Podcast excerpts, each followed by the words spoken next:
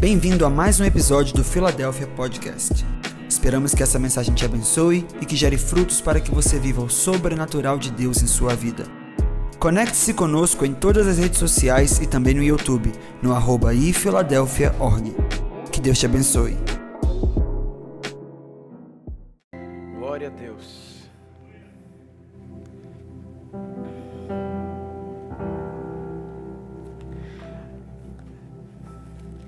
Abra sua Bíblia em Efésios capítulo 6.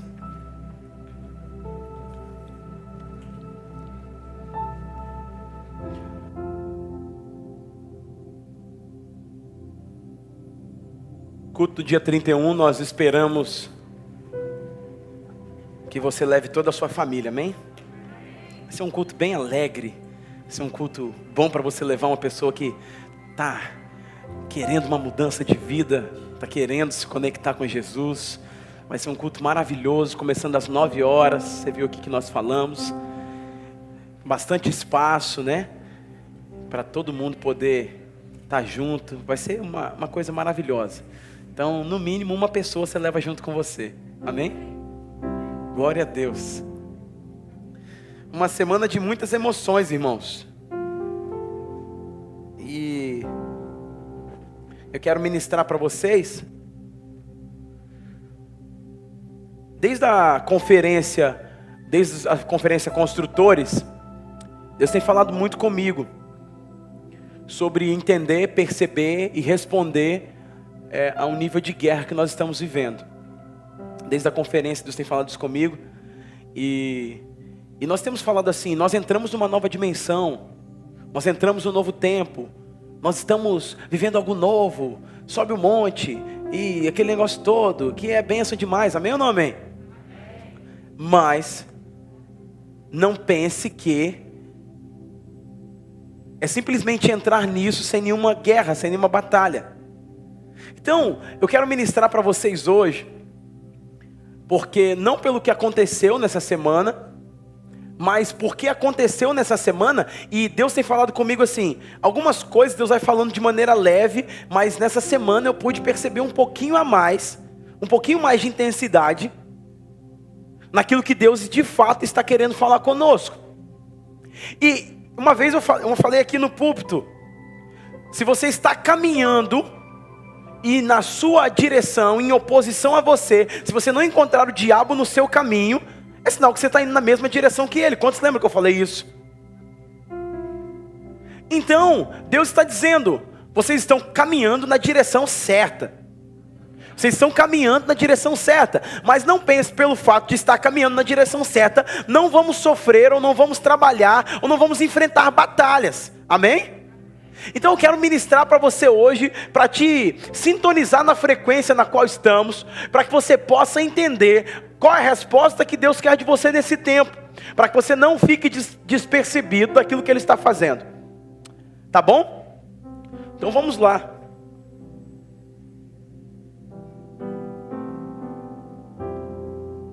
Existem muitas expressões na palavra de Deus, no qual Deus compara o seu povo.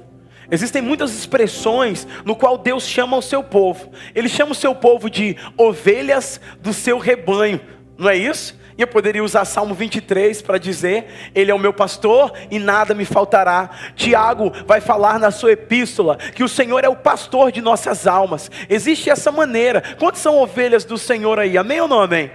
Glória a Deus, nós somos ovelhas do Senhor. Ele também nos chama de filho. Ele fala: Eu enviei o meu único filho, um unigênito, para que todo aquele que nele crê não pereça, para que você pudesse se tornar filho. Nós nos tornamos filhos de Deus. Amém por isso. Glória a Deus. Eu estou feliz, porque eu era órfão e fui adotado pelo Senhor, e ele hoje eu sou chamado de filho.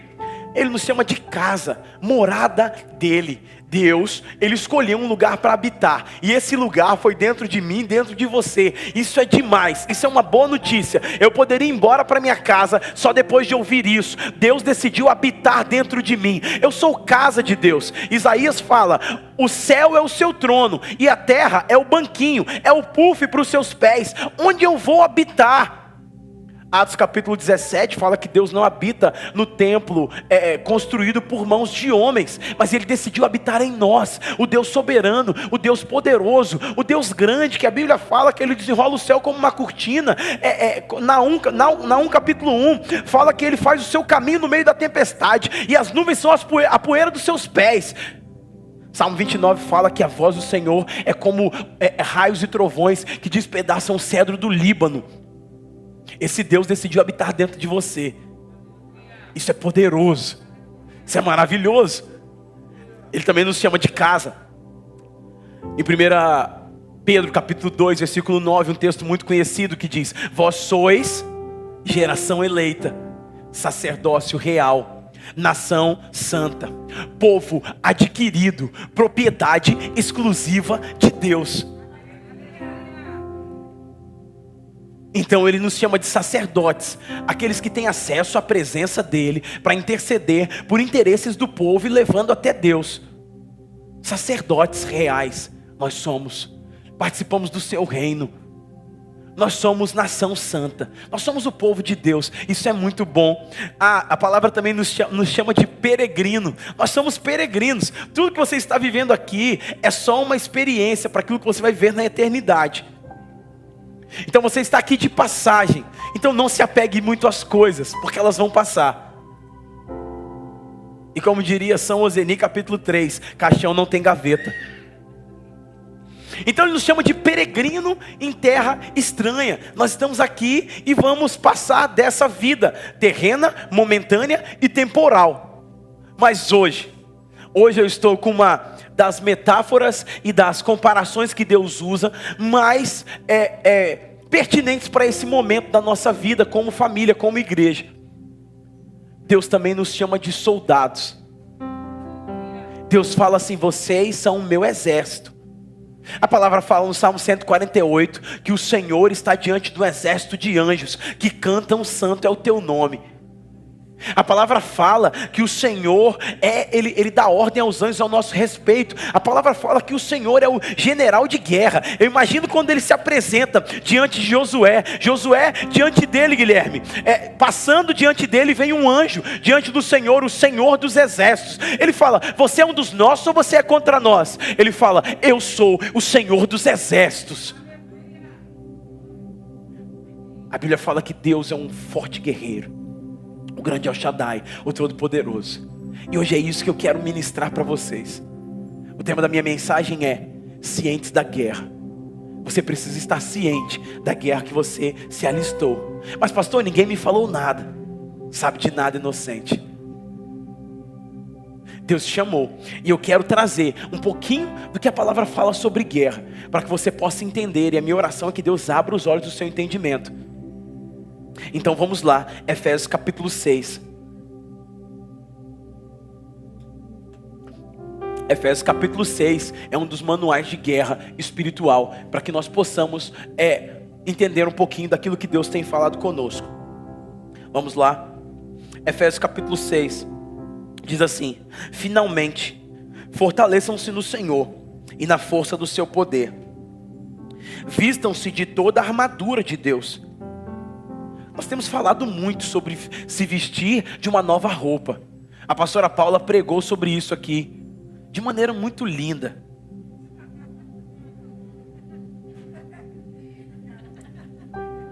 É porque a gente consagrou o bebê hoje de manhã. Aí ela fica assim comigo. E aí, pregando sobre uma nova roupa.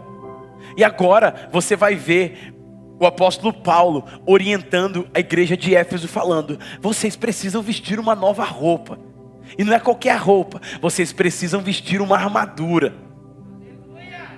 Isso me faz lembrar, sabe de quem? De Davi. Ele estava de pijama na época que os reis iam para a guerra.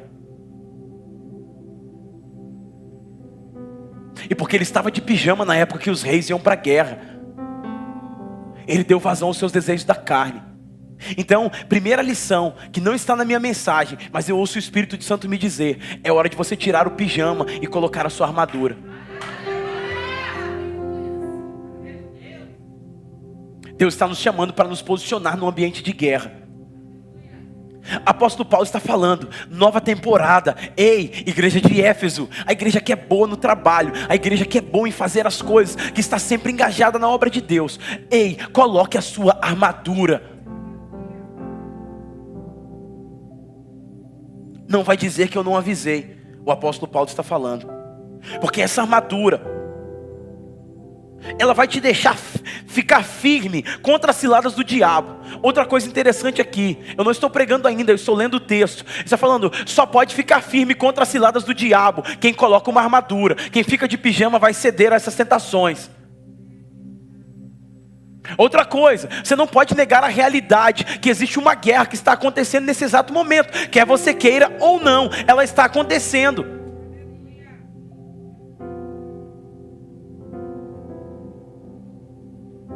Pois a nossa luta não é contra a carne nem contra o sangue. Fale para a pessoa que está do seu lado. A nossa luta não é contra a carne e nem contra o sangue. Se você está perto do seu esposo, é uma boa palavra para você dizer para ele. A minha luta não é contra você. Embora eu embora existem momentos que eu penso que é. Vamos ser sinceros aqui. Vamos ser sinceros aqui hoje. Embora tem momentos que eu penso que é, não na minha casa, graças a Deus. Mas a sua luta não é contra a carne e nem contra o sangue. Então para de querer lutar com o seu esposo. Tadinho dele, quarta-feira tem rede de homens. Eu preciso dele aqui. Então a culpa não é dele. Onde estão os homens aqui? Ah! Onde estão os homens aqui? Eu não sei porque nós somos assim, mas nós somos.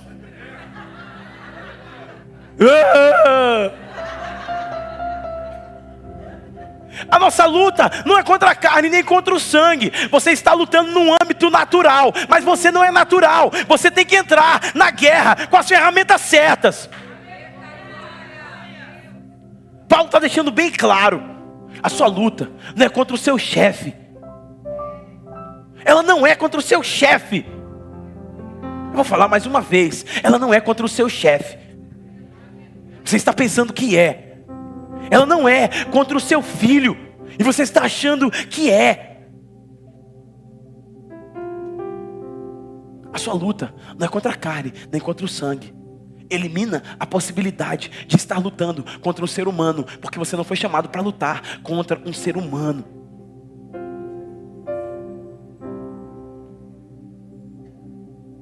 Vamos continuar lendo o texto. É contra os dominadores desse mundo tenebroso, contra as forças espirituais do mal, das trevas, das regiões celestiais. Misericórdia. Podia tirar esse texto daqui, pastor. Eu não gosto dessas coisas. Porque ainda existe lugar que tem crente que tem medo de demônio. Não aqui, é claro. Nem online. Nem online.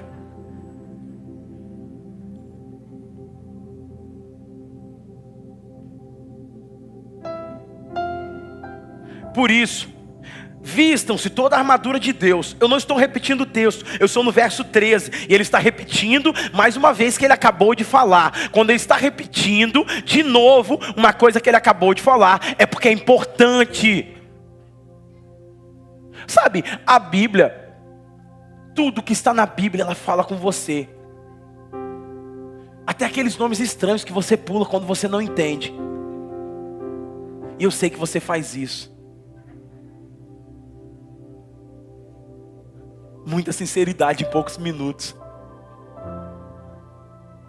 Tudo está falando, e se o apóstolo Paulo está falando, ei, se fortaleça no Senhor, versículo 11, vistam-se da armadura, versículo 12, ei, coloca o raio dessa armadura, porque ele falou a primeira vez, e as pessoas não colocaram, então coloque essa armadura, por favor, para que possam resistir ao dia mal e permanecer inabaláveis. Inabaláveis. Depois de terem feito tudo. Assim, mantenham-se firmes. E eu quero parar por aqui. Então o tema da minha mensagem hoje é cientes da batalha, cientes da guerra. E eu quero continuar com você, lembrando de uma fala do comissário Gordon do filme do Batman. E ele diz assim para uns soldados, uma reunião que ele faz. Ele fala bem assim: aqui em cima parece que está uma paz, André, mas a verdadeira guerra está acontecendo lá embaixo. Eu estou pregando para você com o filme da DC. Sabe o que é isso? Entenda, ele estava falando para soldados que não estava vendo a guerra aparente. Tem coisa que você não está vendo, mas não quer dizer que você não está vendo, que não é real, que não existe, que não está acontecendo. Então por isso não ignore as forças do mundo espiritual. Mas também não maximize demais o diabo, porque ele não tem tanta moral assim. Você precisa estar ciente da guerra que você está vivendo, mas entendendo que maior é aquele que está em você do que aquele que está no mundo. Essa é uma boa palavra. Maior é o que está em você. Fale para a pessoa que está ao seu lado: maior é o que está em você. Você já venceu essa guerra. Isso. Então ele fala: vocês não estão vendo, mas tem uma guerra acontecendo. Então não é porque nós estamos nessa nova dimensão, não é porque nós estamos nesse no, nosso novo momento. Eu acredito, irmãos, eu estou orando, estou vendo, estou ouvindo pessoas todas as semanas sentando em mesas, conversando, ouvindo testemunhos, sonhos, visões, projetos, pessoas sendo despertadas por Deus. Eu estou muito feliz, eu estou muito animado, eu estou vendo Deus fazendo algo novo, Deus restaurando ministérios, Deus despertando pessoas, Deus conectando casamentos, Deus fazendo algo sobrenatural. Nós estamos num tempo de avivamento, amém ou não amém? Amém ou não amém? Mas é por isso, porque é nesse momento que nós costumamos abaixar a nossa guarda, achando que está tudo muito bem, nós começamos a deixar de lado alguns princípios básicos. Que bom que uma irmã acreditou. Então, ele fala, é, é uma guerra lá embaixo. Então por quê? Por que, que nós entramos nessa nova dimensão? E por que é, nós estamos falando de guerra? Eu não gosto de falar de guerra, eu não gosto de falar de demônios, eu não gosto de falar dessas coisas. Eu sou um pregador da presença.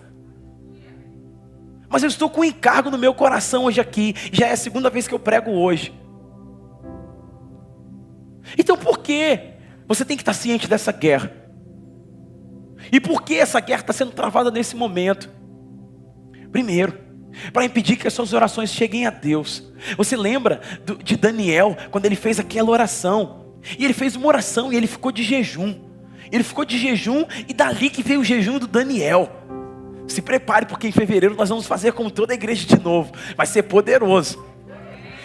Então não diga que eu não te avisei. Coma bastante no final do ano.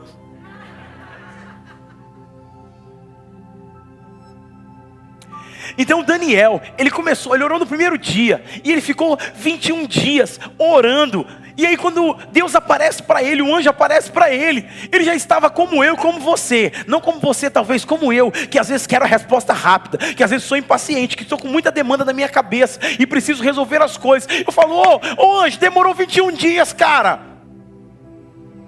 Ele falou: Você não sabe por que eu demorei, porque eu estava travando uma batalha com o príncipe da Pérsia. A sua oração foi ouvida desde o primeiro dia, mas tinha uma guerra travando, tinha uma guerra segurando, impedindo. Então, eu não sei, eu não sei se eu estou pregando para alguém aqui que precisa de uma oração respondida hoje, mas que está falando: Meu Deus, por que a minha oração não é respondida? O que está acontecendo? E aí ele está lutando para que a sua oração não seja respondida, para que você se frustre com Deus, para que você ache que você depositou todas as suas expectativas naquilo que Deus queria fazer e Ele não fez no tempo que você queria, e aí você fica frustrado, aí você fala, eu não vou acreditar mais em Deus.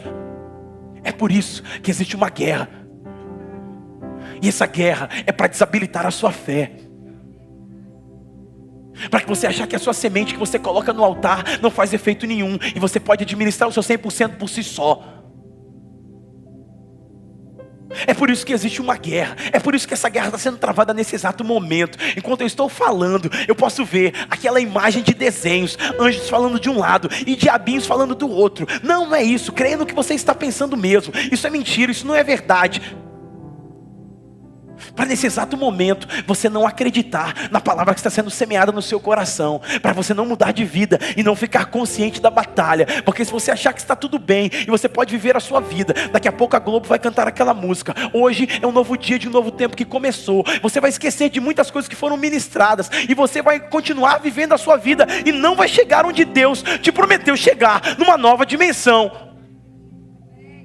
E você vai colocar a culpa nas pessoas. Mas por que você precisa estar ciente dessa guerra?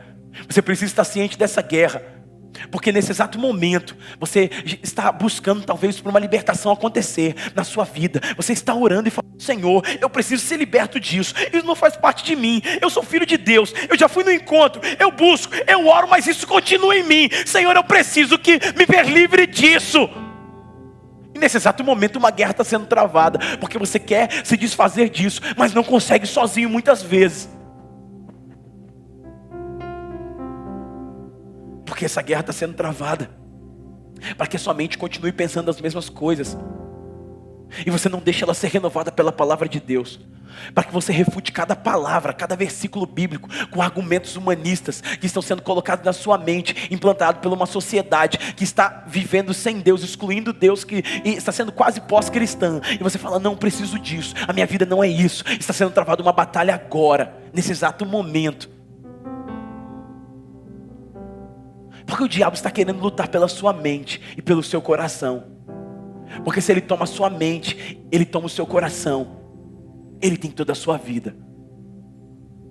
Eu sei que o clima está pesado, mas você pode dar um sorriso para o seu irmão e falar: vai ficar tudo bem.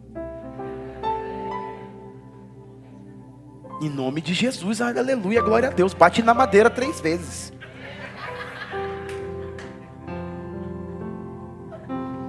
Porque tem uma batalha sendo travada para que os seus filhos não ouçam o Evangelho, para que você não, não implante a semente do Evangelho na vida deles. E você acha, pastor, eu não sou capaz, eu não consigo. Ah, o menino está ouvindo, não está mudando de vida. Eu preciso, eu preciso de uma resposta de Deus. Porque essa batalha está sendo travada para que você não alcance os projetos de Deus para a tua vida. E é por isso que eu estou trazendo essa mensagem para você hoje. É por isso que Deus colocou essa mensagem no meu coração para trazer isso, essa mensagem para você. Então, não ignore o mundo espiritual. Tome consciência que existe essa batalha. Não maximize a força das trevas. Não seja alienado em relação à guerra. E saiba, Deus tem o controle de tudo. Deus tem o controle de tudo. Isso é uma boa palavra. Deus tem o controle de tudo. Ele está no trono. O sepulcro está vazio, o trono não está. Ele tem o controle das. Ah, mas você acabou de pensar. Não faça isso. Me ajude na pregação. Você acabou de pensar na situação que você acha que é impossível para Deus. Ele tem o controle dessa situação também.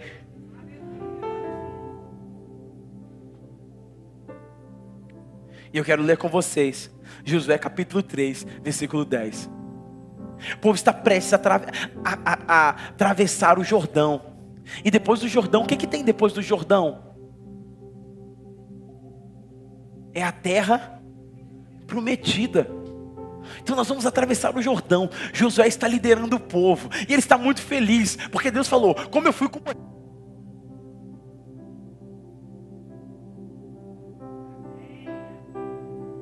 Moisés, eu vou ser com você também. Josué está muito feliz, porque agora Moisés via Deus face a face, não morria. Você aprendeu isso na semana passada. Como eu fui com Moisés, eu serei com você também. Então atravessa com esse povo, entra nessa terra prometida, terra que manda leite e mel. Talvez você já pensou como eu, que a terra que manava leite e mel era onde você via muito leite, muito mel explícito, sabe? E agora, Josué está prestes a atravessar, mas Deus está falando uma coisa com ele aqui muito interessante. Versículo 10 do capítulo 3 de Josué.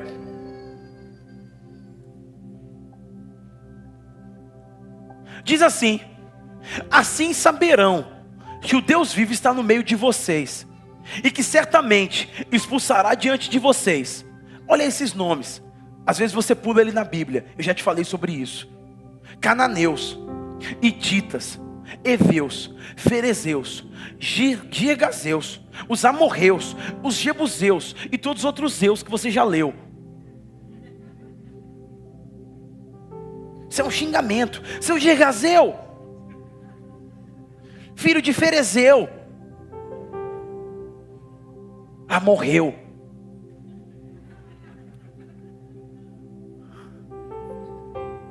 É interessante uma coisa aqui que você precisa entender. Josué está feliz da vida, porque ele vai, vai liderar o povo e que agora ele vai atravessar o Jordão. Amém ou não amém?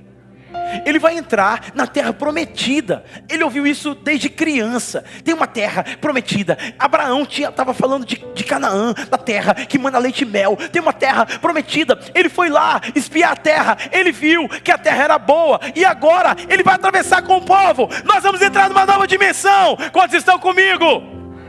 Glória a Deus, amém. E aí Deus fala para ele uma coisa, muito desconfortável. Eu não queria ter ouvido isso, mas eu aprendo com isso hoje, Hélio. Olha o que ele disse: Assim saberão que o Deus vivo está no meio de vocês, e certamente expulsarei diante da terra de vocês. Eu vou expulsar os cananeus, os hititas, os heveus, os ferezeus, os gigazeus, os amorreus, os jebuseus e todos os zeus. Deus está falando de quantos inimigos para Josué nessa nova temporada.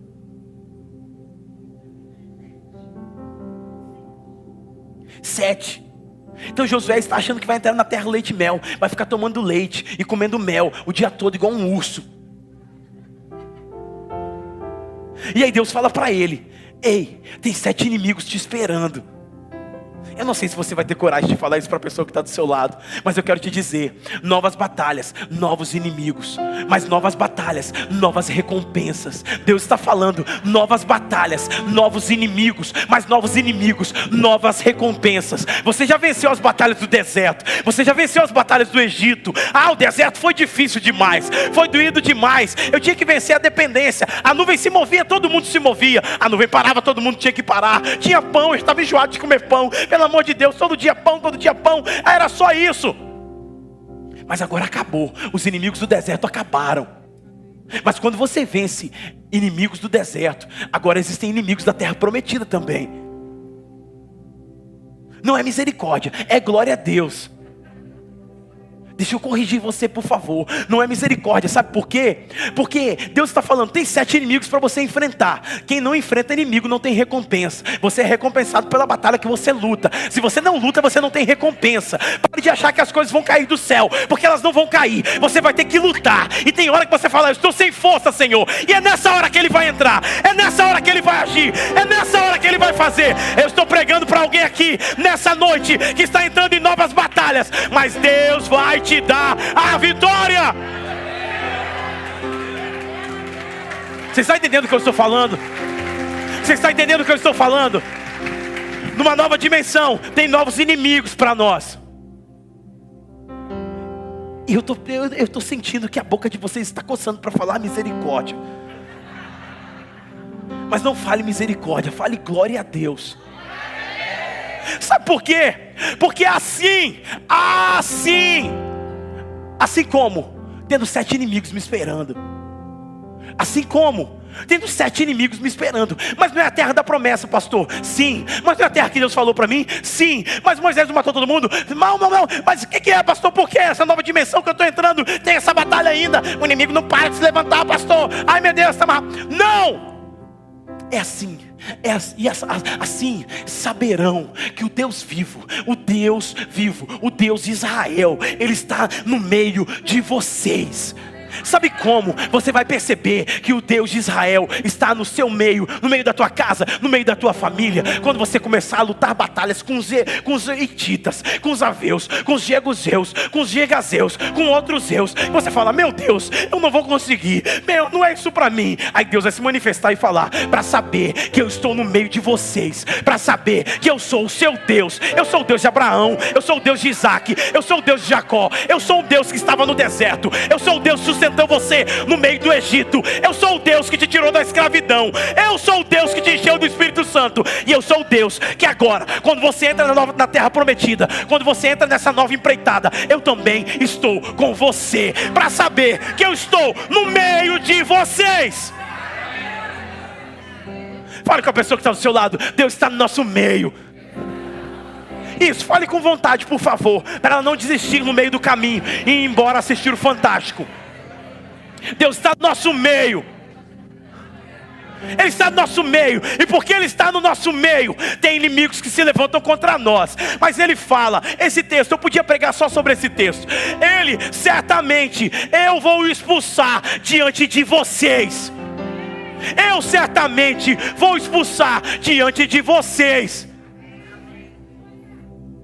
Eu vou expulsar diante de vocês. E aí ele repetiu de novo os nomes que a gente pula: Cananeus, Hititas, Eveus, Ferezeus, Gigazeus, Amorreus, Jebuseus.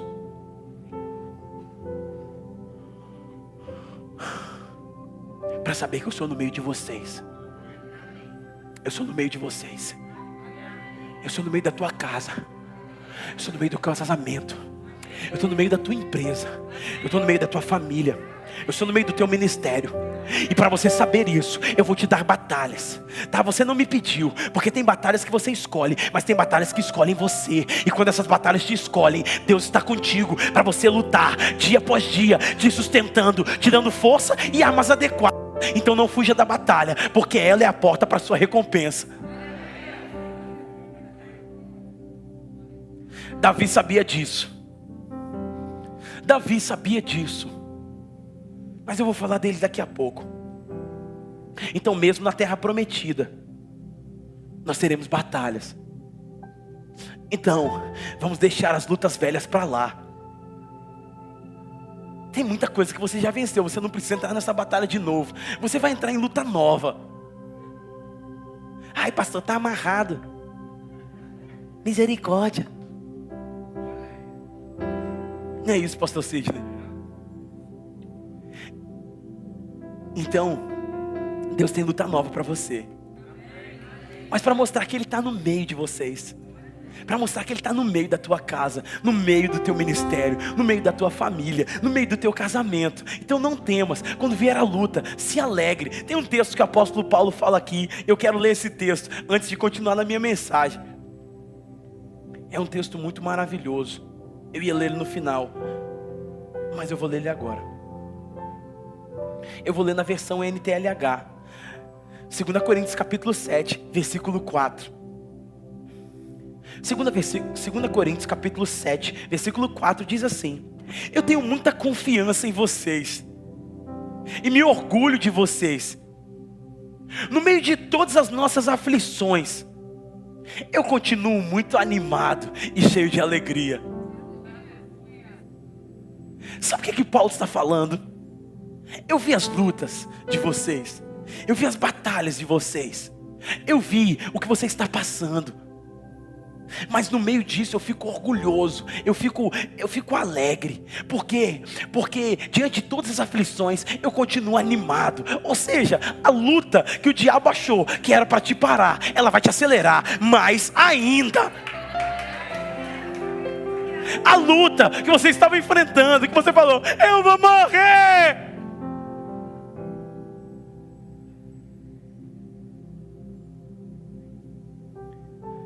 Eu fico muito alegre, porque aquilo que o diabo fez para te paralisar vai ser uma válvula propulsora para você avançar.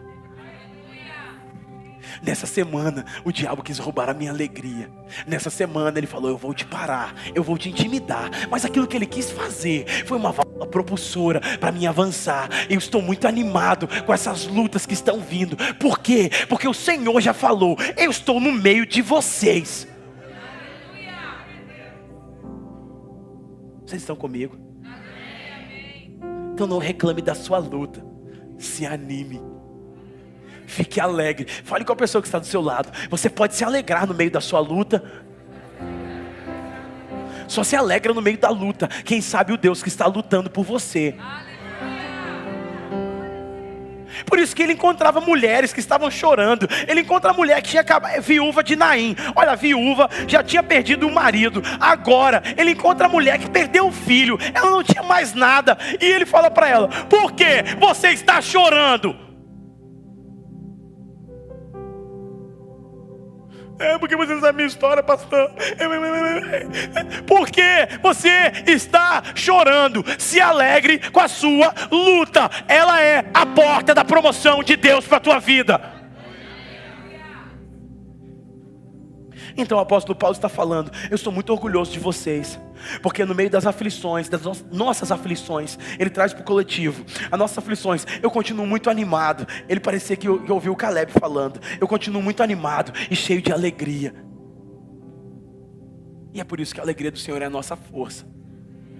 Essa não estava na mensagem, mas é uma dica grátis para você poder lutar. Lute sempre alegre.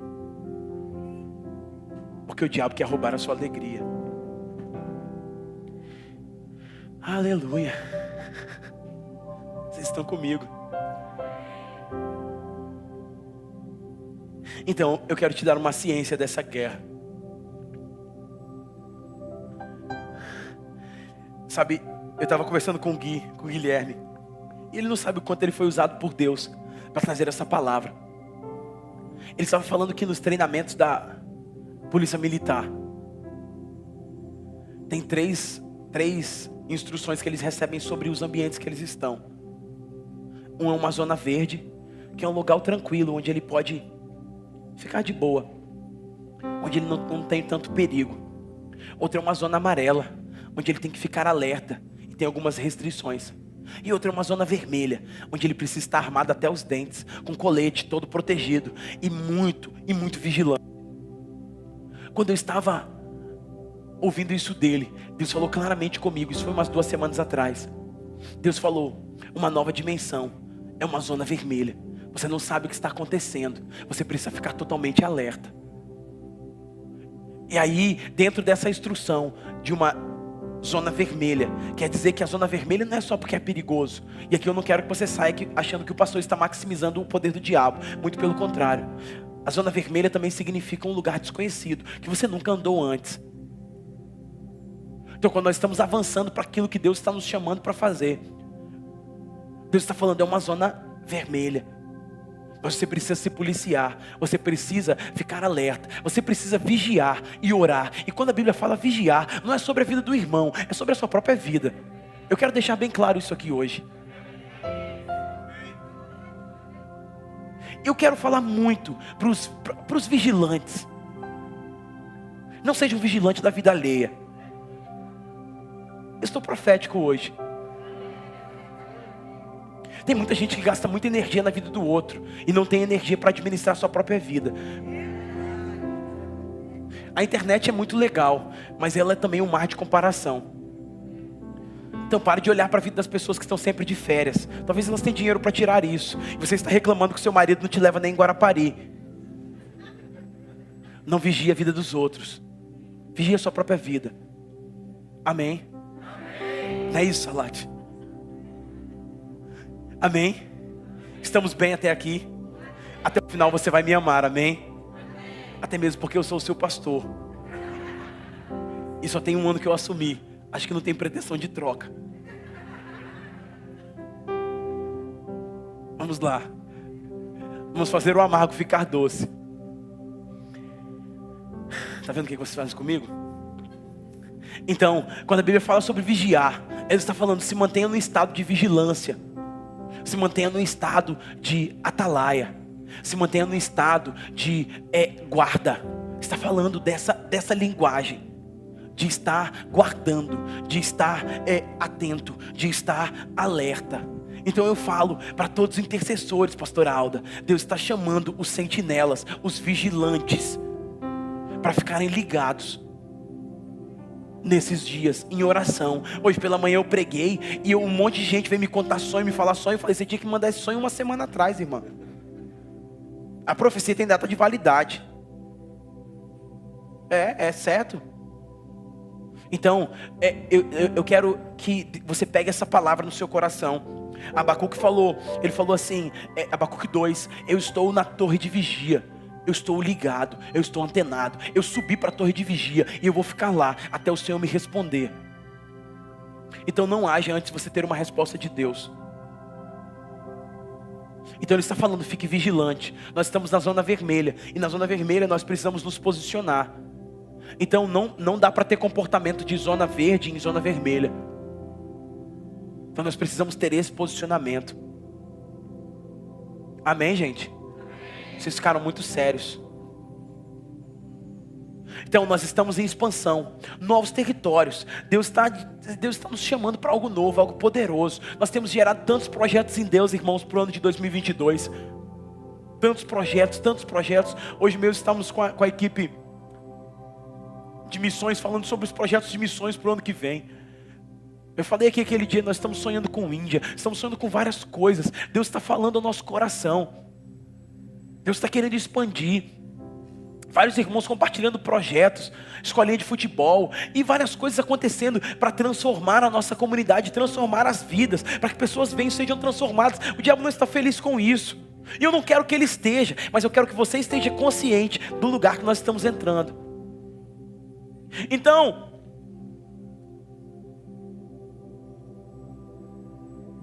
então uma coisa interessante para a gente entender. Quando nós entramos nessa nova dimensão, precisamos perceber que a zona vermelha, o inimigo não quer perder o território da sua, na nossa vida, no nosso ministério, naquilo que estamos fazendo. Ele não quer perder o território, a minha mente, o seu coração, todos os espaços que ele puder, ele vai querer preencher. Mas nós estamos aqui, entrando nessa nova dimensão, cientes daquilo que Deus está falando conosco. E aí eu volto a falar: se encontrarmos o inimigo no caminho, é que estamos na direção certa. Vamos ficar tristes? Não. Vamos ficar alegres, porque estamos na direção certa. Estamos incomodando o inferno. Amém? E vamos continuar fazendo isso, porque as portas do inferno não prevalecem contra a igreja. As portas do inferno não prevalecem contra a igreja. Jesus não chamou a igreja para se esconder, ele chamou a igreja para avançar nas portas do inferno. Então, se o diabo está nos atacando, sabe por que ele está nos atacando? É que ele percebeu que estamos na direção certa. Se o diabo está atacando o seu casamento, se o diabo está atacando a sua mente, se o diabo está atacando os seus negócios, se está atacando os seus empreendimentos, se está atacando você, é sinal que você está no caminho certo. Agora eu entendi, pastor. Agora eu entendi. Se ele está te atacando, é porque ele está querendo te se antecipar daquilo que Deus vai fazer. Ele quer se antecipar. Ele se acha esperto. Então ele vem sempre antes de Deus te oferecer alguma coisa para você tentar negociar. Lembra, lembra de Faraó? Lembra de Faraó? Moisés foi lá falar com Faraó. Lembra disso? E ele fala: Faraó, Deus falou que nós vamos fazer, levar o povo para o deserto, para fazer uma festa para ele lá. E Faraó falou: tudo bem, mas leve só homens e mulheres, não leve as crianças. Porque Faraó quer negociar com você, porque ele sabe o que Deus tá, está prestes a fazer. Ele fala: então deixa as crianças. Ele fala: não, não, não, não, não, não, não, não. Eu não vou deixar a minha futura geração lá. Eu não vou deixar as crianças lá. Nós não vamos deixar as crianças no Egito. Ele volta de novo e fala: Faraó, eu quero ir para o deserto para fazer uma festa para o meu Deus.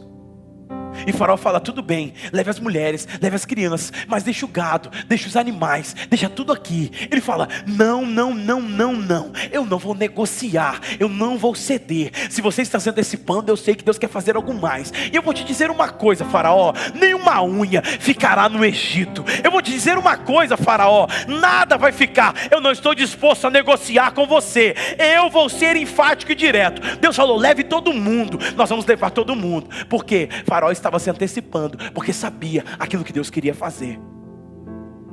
E não foi diferente com o nosso Senhor Jesus. Mateus capítulo 4.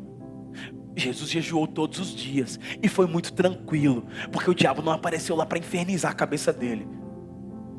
Ele estava com Deus. O deserto não era um lugar triste para Jesus, era um lugar de relacionamento com Deus. Então, se Deus te levou para um deserto, não fique triste. É um lugar, é um, é um momento para você tirar mais tempo com Deus.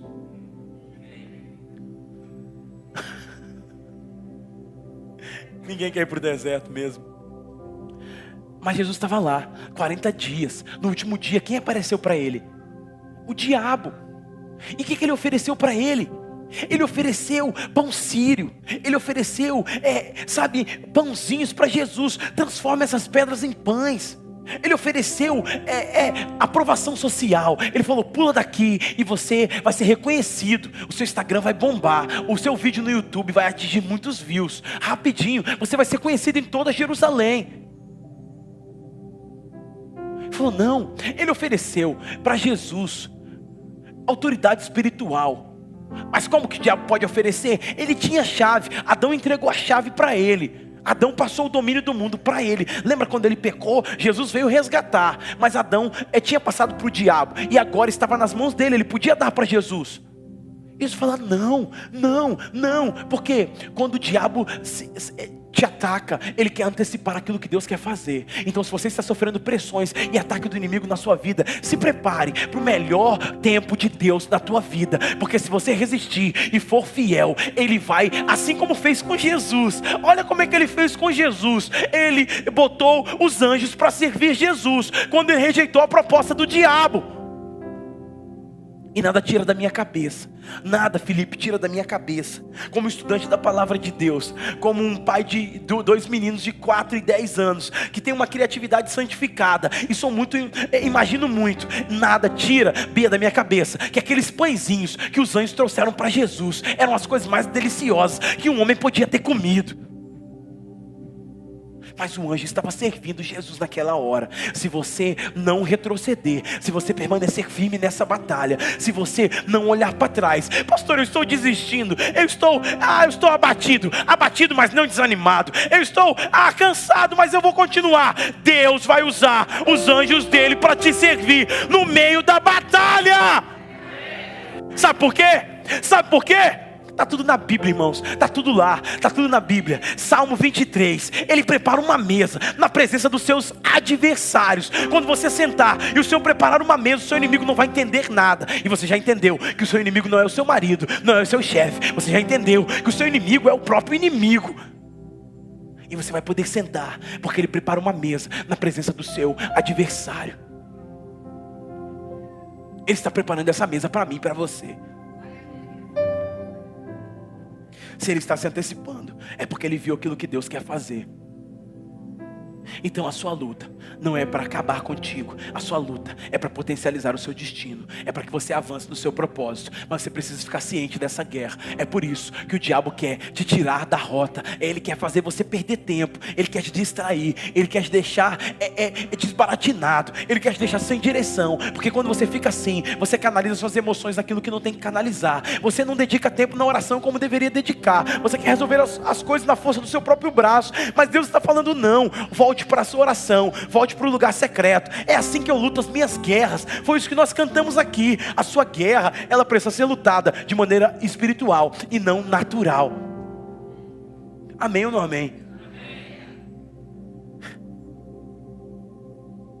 Quando eu falo disso, quando eu falo de entender a sua guerra, e quando eu falo de entender o seu posicionamento, eu lembro muito de Davi, porque Davi, ele não era o mais preparado, Davi, ele não era o mais qualificado. Davi não era o cara que estava na lista. Mas se você entender que o diabo sempre vai usar intimidação para querer te parar, você vai entender que ele usa intimidação porque ele não tem poder para tocar na sua vida. A Bíblia fala que ele lança dardos inflamados de longe. Por que ele lança de longe? Preste atenção, preste atenção, volte-se para a palavra. Ele fala assim: que aqueles que temem o Senhor, ele coloca os anjos aonde? Ele coloca os anjos aonde? Esse lado está sabendo mais do que aquele lado. Onde o Senhor coloca os anjos? Ao redor daqueles que o temem e os livra. O Senhor coloca os anjos ao redor. E a palavra fala em Pedro que o diabo está onde? De redor, ele está depois do redor. Tem um anjo, tem anjos acampados ao seu redor, querido. Tem anjos cercando a tua casa, a tua família, a tua vida. Quando você está indo trabalhar, tem anjos cercando você, tem anjos te protegendo, tem anjos guardando você na sua entrada e na sua saída. Eu acho que eu estou falando para pessoas aqui que estão entendendo o que Deus está fazendo nessa noite. Olha só, Então o diabo está ao derredor. E ao derredor, pastor Jones, ele não pode chegar, ele não pode encostar em você. Ele não tem direito, ele não tem autoridade de encostar em você. Mas ele está lançando dardos, dardos inflamados do maligno, dardos pegando fogo, para que você possa acreditar nas mentiras dele. Então, de longe, não é de perto. Então o Senhor está acampando os anjos dele ao seu redor. Davi não estava, não estava na lista, mas Davi entendia uma coisa: o diabo só pode intimidar. E era isso, era isso que Golias fazia quando descia no vale. Ele gritava no vale todos os dias, durante 40 dias. Eu poderia pregar para você só sobre o número 40 na Bíblia. 40 dias para poder estabelecer uma nova mentalidade. Os espias foram espiar a terra e eles voltaram depois de 40 dias. E eles voltam com uma mentalidade formada. 40 dias, Jesus, ele jejuou antes de começar o seu ministério. 40 dias, a arca ficou na água. 40 dias, isso, 40 dias. Eu poderia ficar falando muito de 40 dias com você. Mas 40 dias, ele desceu e ele gritava uma frase somente no vale: Dá-me um homem possa lutar comigo. Não tem um guerreiro que possa me vencer. E aqui nós estamos falando de uma modalidade de guerra estabelecida por dois guerreiros, um de cada nação. E aquele que perdesse ia levar, ia entregar toda a sua nação, as suas posses para aquele que ganhava. Era a batalha de um homem só, era uma batalha só. E por 40 dias, Golias gritou no meio do vale: Dá-me um homem, dá-me um homem, dá-me um homem. Não tem um homem, não tem um homem. E foi tão poderoso o discurso de Golias, de intimidação, para paralisar, que até Saul foi afetado por esse discurso. Então perceba, quando o diabo está querendo muito te intimidar, é porque ele descobriu o seu potencial.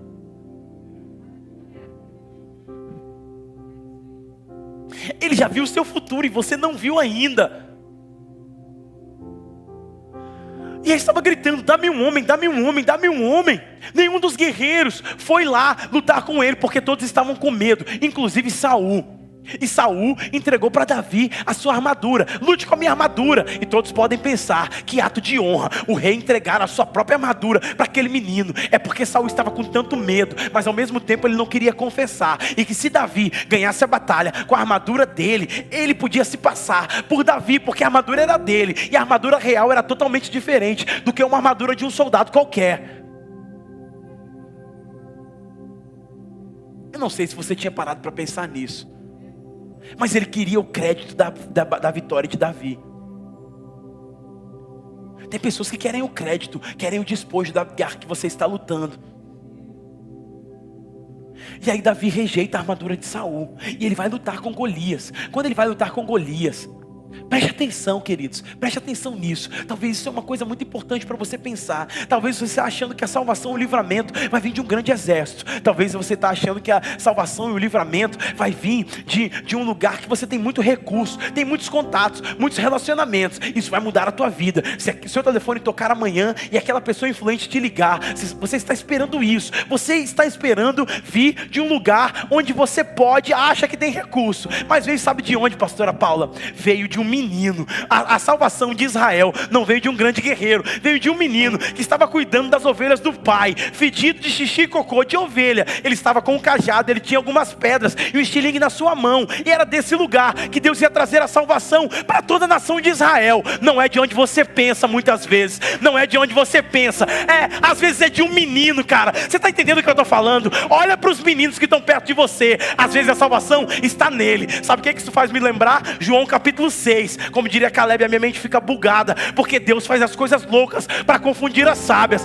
Os apóstolos estavam andando e eles estavam querendo multiplicar as coisas, mas eles não sabiam, eles não tinham dinheiro. Filipe falou: André, é muito difícil, eu não consigo. O que temos aqui? Cinco pães, dois peixes. Mas a resposta estava aonde, família? Estava no menino, com uma lancheira, com uma merendeirinha. Ou seja, Deus está falando: as respostas da sua guerra virão de meninos, virão de você, onde você não imagina porque Deus é o Deus do sobrenatural. Deus é o Deus do sobrenatural. Essa é uma boa palavra. Comece a olhar para os meninos, comece a olhar para os lugares que você nem imagina, para aquilo que Deus pode fazer na tua vida, na tua casa, nos seus negócios, ah, no teu casamento. Eu não sei onde ele vai fazer, mas de uma coisa eu sei: ah, o livramento virá, a resposta virá, porque ele não te deixa na batalha sozinho. Eu estou no meio de vocês.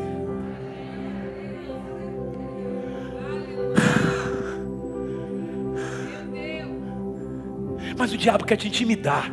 Ele quer te parar. Ele quer dizer, você não pode.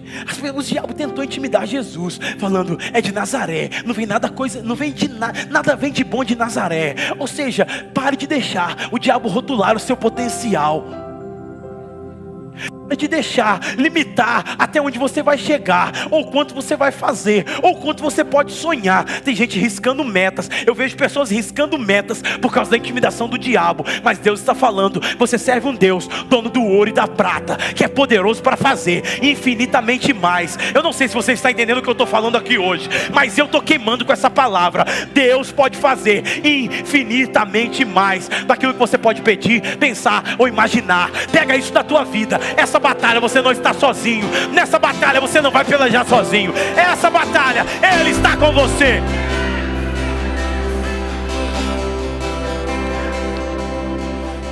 Ah. Ora na xanda canha manasandarabarracai.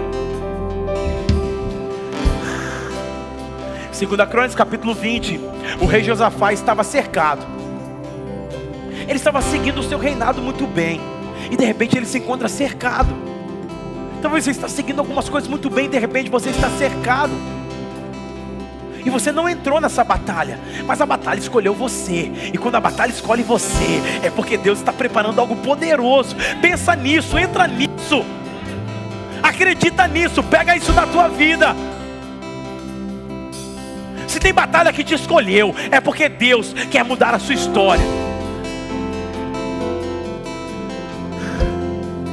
Ele fala: Eu estou cercado. Eu estou cercado, o exército me cercou, eu não sei o que eu fazer. Aí a Bíblia fala no versículo 3 que ele estava alarmado, mas ele decidiu buscar o Senhor. O que vai fazer a diferença é quando você decidir buscar o Senhor no meio da sua batalha.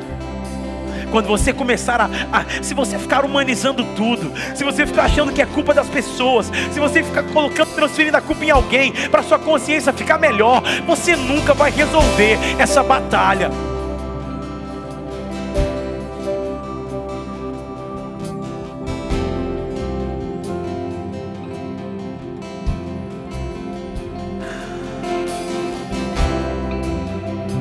E aí entra o que Deus falou comigo nessa semana. Nessa semana todo mundo já sabe o que aconteceu. Eu estava aqui pela manhã no, no escritório, estava adorando e lendo o Salmo 91. Que ironia isso, né? E Deus estava falando, o que habita no esconderijo do Altíssimo. Eu falei, Senhor, eu estou nesse lugar, no seu esconderijo. E depois de algumas horas, foi roubado um carro que nem meu era, continuando sendo meu, é do apóstolo. Foi roubado minha mochila, foi roubado tudo, irmão. Uma arma apontada. E Deus falava comigo: Você está no esconderijo. Eu falei: Imagina se não tivesse, Senhor. Eu tenho um relacionamento muito claro com Deus. E eu fiquei orando e depois as coisas foram devolvidas, enfim. Tudo aconteceu, graças a Deus. E aí, nós estávamos no carro buscar o Caleb na escola. E aí, a Paula conversando e, e um, e um do, dos rapazes que estava me ajudando no processo,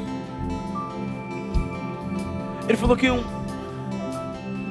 o pessoal da comunidade falou: não, isso não pode acontecer. Pede desculpa lá ao pastor, tudo mais. E aí o Caleb estava ouvindo isso. Caleb estava ouvindo isso. E quando Caleb ouviu isso, ele falou bem assim: Como assim? Pedir desculpa. Minha mente está bugada, pai. Como que pegam as suas coisas e depois te pedem desculpa? Isso não é normal. Aí a Paula resumiu em uma frase aquilo que, que eu estava querendo entender e passar para você nessa mensagem. Ela falou uma, uma frase. ela sintetizou o que Deus está querendo falar comigo, com você hoje, em uma frase. Sabe, ela. Deus usou ela para falar isso. E ela falou bem assim: Caleb, o seu pai não é normal.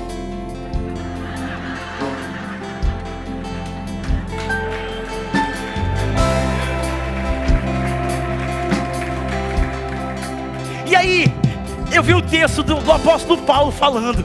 Eu vi o texto do apóstolo Paulo. 2 Coríntios capítulo 10, versículo 3. Pois embora vivamos como homens. Uma boa pregação para homens aqui. Viva como homem. Homem, viva como homem. Talvez eu vou pregar isso na quarta-feira. Viva como homem. Mas está falando da espécie, não está falando do gênero. Pois embora vivamos como homens, não lutamos segundo os padrões humanos. Então eu quero te dizer, não só eu que sou normal, não. Você também não é normal. Eu estou com muita vontade de te chamar de esquisito desde quando você entrou aqui. Você não é normal. Fale com a pessoa que está do seu lado. Você não é normal. E por isso, e por isso, presta atenção, presta atenção. Não fica rindo do seu irmão que é esquisito.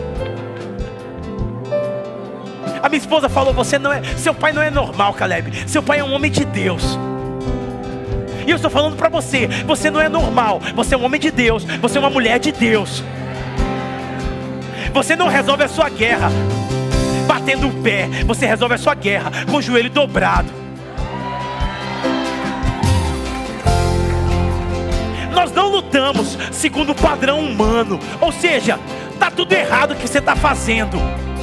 É isso que o apóstolo Paulo está falando, está tudo errado. Você está lutando da maneira errada. Você não vai lutar segundo os padrões humanos. Agora eles vão ver quem sou eu. Ninguém quer saber quem é você. Você foi chamado para manifestar Jesus. Então mostre o seu Deus nessa guerra. Essa é uma boa palavra. Ela dói, mas ela é boa. Agora todo mundo vai saber quem sou eu. Não, não, não. Eles têm que saber quem é Jesus. Porque no final dessa história, dessa semana, eu não consigo ver Diego nessa história. Eu consigo ver a mão de Deus do início ao fim. Não é sobre quem eu sou, é sobre quem é o meu Pai. É sobre quem Ele é, sabe? Cuidando dos mínimos detalhes. Cuidando não só da minha vida, mas dos meus bens, que nem eram meus.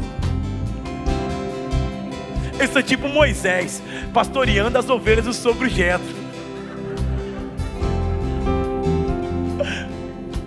Porque eu estou tão alegre? Porque a alegria do Senhor é a nossa força, ela é sua maior arma, ela é a sua maior arma. Quando o diabo tira o teu sorriso, ele te enfraquece. Você não luta segundo os padrões humanos. Mude os seus padrões. Seus padrões não são humanos. Seus padrões são divinos. Seus padrões não são humanos. Ei, pare de reclamar do seu marido. Dobre o seu joelho e fale: Senhor, pega ele de jeito. De reclamar do seu chefe. Comece a orar. Senhor, o Senhor sabe que eu estou aqui e eu sou luz desse lugar. Então manifesta o teu nome aqui. Os padrões são humanos. Nós queremos padrões humanos. Deus nos chamou para sermos celestiais. Nós somos peregrinos. Por quê? As armas que nós lutamos não são humanas. Olha isso, gente. As armas que nós lutamos não são humanas. Murmuração é arma humana. Mas adoração é arma divina. Você está sentindo Deus aqui? Nós não lutamos com armas humanas. Pelo contrário, ou seja, antagônico, paradoxo, contramão. Pelo contrário, elas são poderosas em Deus. Elas não são poderosas na minha oratória. Elas não são poderosas nos meus contatos, nos relacionamentos que eu tenho. Network não é sobre isso, não é sobre o meu crédito, é sobre o favor de Deus sobre a minha vida. Elas são poderosas em Deus. Se não tiver Deus, não adianta. Precisa ter Deus na equação. Uma guerra sem Deus é a sua vitória, é a sua derrota. Uma guerra com Deus é a arma certa. E por isso que Davi, ele foi rodando uma funda com o seu cajado. E Golias falou: Você acha que eu sou um cachorro? Ele fala: Não, eu não estou indo com armas terrenas. Eu, eu, eu entendi isso. Eu entendi isso quando eu estava lá, no fundo da casa, no meio do lixo, do monturo. Eu já lutava as minhas guerras contra leão e urso, sozinho. Eu não tinha plateia, eu não tinha ninguém me vendo, mas eu estava ali, adorando e cantando. O Senhor é meu pastor e nada me faltará. O Senhor é meu pastor e nada me faltará. Ele está preparando uma mesa na presença dos meus inimigos. Ele está ungindo a minha cabeça com óleo e faz o meu cálice transbordar. Então eu não tenho a armadura de Saul, mas eu tenho a armadura do céu, porque eu entendi a guerra que eu estou lutando. Você vai decidir hoje qual guerra você vai lutar. Mas eu, eu sei que você vai sair daqui ciente dessa batalha. Ao contrário, essas armas, elas são poderosas em Deus. E não são armas pequenas, não são armas, é, não são armas é, frágeis, são armas poderosas, poderosas em Deus para destruir. É uma arma que destrói. Eu estou falando de uma bazuca, eu estou falando de uma bomba nuclear, eu estou falando de algo poderoso. É poderoso em Deus. Ela destrui tudo que se te coloca entre você e o seu destino. Então é sobre isso que eu quero pregar hoje para vocês. E essa é uma boa hora para você ficar de pé. E para você entender que você está lutando guerras. Que você precisa do apelo do céu. Você precisa do apoio do céu. Você precisa do exército do céu. Então Deus está te chamando nessa, nessa noite. Levanta sua mão para o céu. Comece a orar.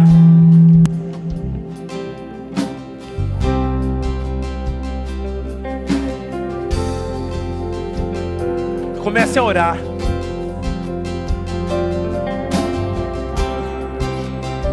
Comece a orar, pedindo ao Senhor para entrar na sua guerra. Comece a orar. Eu quero ouvir você orando. Não faça guerra de maneira errada. Hoje ele te trouxe aqui. Não é sobre o seu marido. Não é sobre o seu marido. Não é sobre a sua família. É sobre o seu lugar em Deus. Eranai acaba só dele.